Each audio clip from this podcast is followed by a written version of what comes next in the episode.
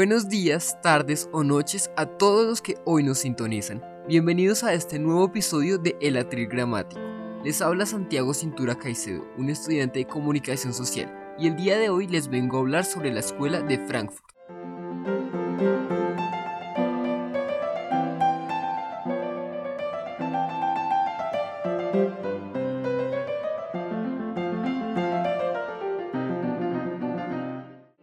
Para entrar en materia, primero les voy a contar qué es esa vaina de la escuela de Frankfurt. Bueno, es un grupo de gente intelectual filosofante, que están ligados al Instituto de Investigación Social y que fue fundada en 1923. ¿Por quién? Por Marx Horkheimer, basándose en teorías ya existentes como las de Hegel, Marx y Freud. Los personajes que inauguraron esta escuela fueron principalmente Max, Theodor Adorno, Hebert Marcus y Jorgen Habermas. Ellos básicamente se sentaban a tomar tinto y a hablar del contexto social de su época, que era un gobierno fascista, nazista y comunista. Claramente, como a los grandes dirigentes no les gusta que los cuestionen, pues comenzaron algo así como una persecución hacia estos hombres, y pues ellos se vieron obligados a huir de Alemania, terminando en Nueva York montando una de las sedes de esta escuela. Nuestros intelectuales ya mencionados tenían cierto gusto por entender cómo funciona la sociedad, así que formularon la teoría crítica, pero como yo soy buena gente y no los quiero enredar, primero les voy a decir más o menos de qué trata y con un ejemplo muy colombiano se los explicaré. Bueno pues, la famosa teoría crítica nos dice básicamente que la sociedad debe mantener una estructura de poder, ¿no? ¿Para qué? Para que no se destruya. Por esto es que siempre nos han enseñado a cómo obedecer y a quién obedecer. Desde pequeños nos han dicho que tenemos que hacerle caso a nuestros papás, a los profesores, al presidente, etc. Ese nosotros se entiende como un sujeto, o sea, usted y yo somos sujetos. ¿Sujetos en dónde? Sujetos dentro de una masa. ¿Qué son las masas? Bueno, las masas son unas grandes composiciones socioculturales y estas autoridades que le mencioné antes luchan para mantener esa masa ignorante y distraída para que no nos demos cuenta de lo que esté pasando. Bien, la escuela de Frankfurt menciona que los medios de comunicación son un mecanismo. ¿Un mecanismo de qué? Bueno, un mecanismo que instaura en la sociedad una ideología común. ¿Para qué? Para generar una dominación que ejercen esas autoridades que les mencioné antes, los papás, los profesores, el presidente, sobre la masa. Acá también caben esas empresas que aportan a esta gran autoridad de mala manera con una explotación laboral. Ah, ahora sí entendimos, ¿no?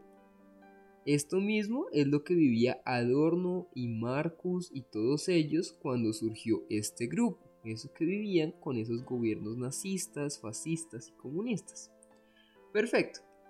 Si ya tenemos claro hasta ahí, o si no, pues les voy a explicar con ese ejemplo que les mencioné antes. Es este famoso reality de Masterchef Celebrity. Como usted ya se está haciendo imagen en la cabeza del programa con todos sus participantes, jurados y demás, lo invito a que me siga el hilo de lo que le voy a contar.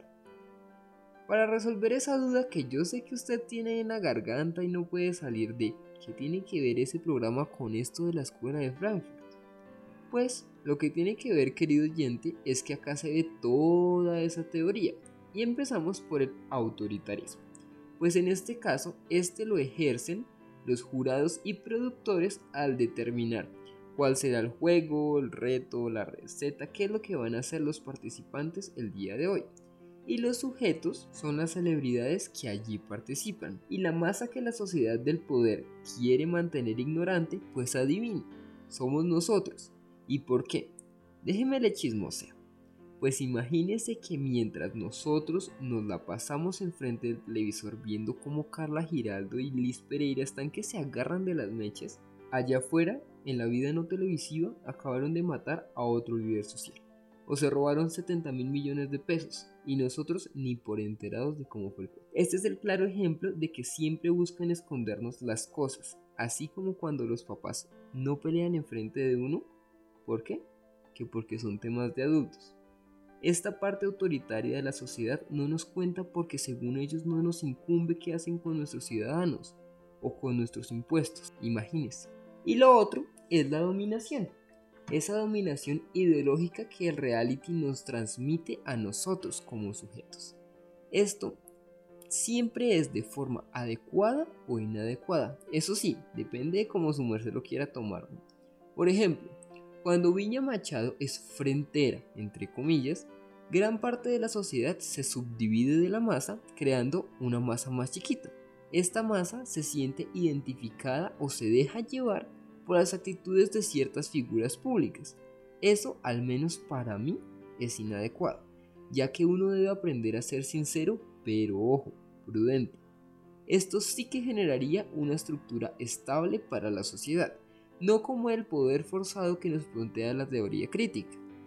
Y lo adecuado sería amoldar a nuestros entornos individuales, es decir, a nuestros entornos de sujetos, lo bueno de esos participantes.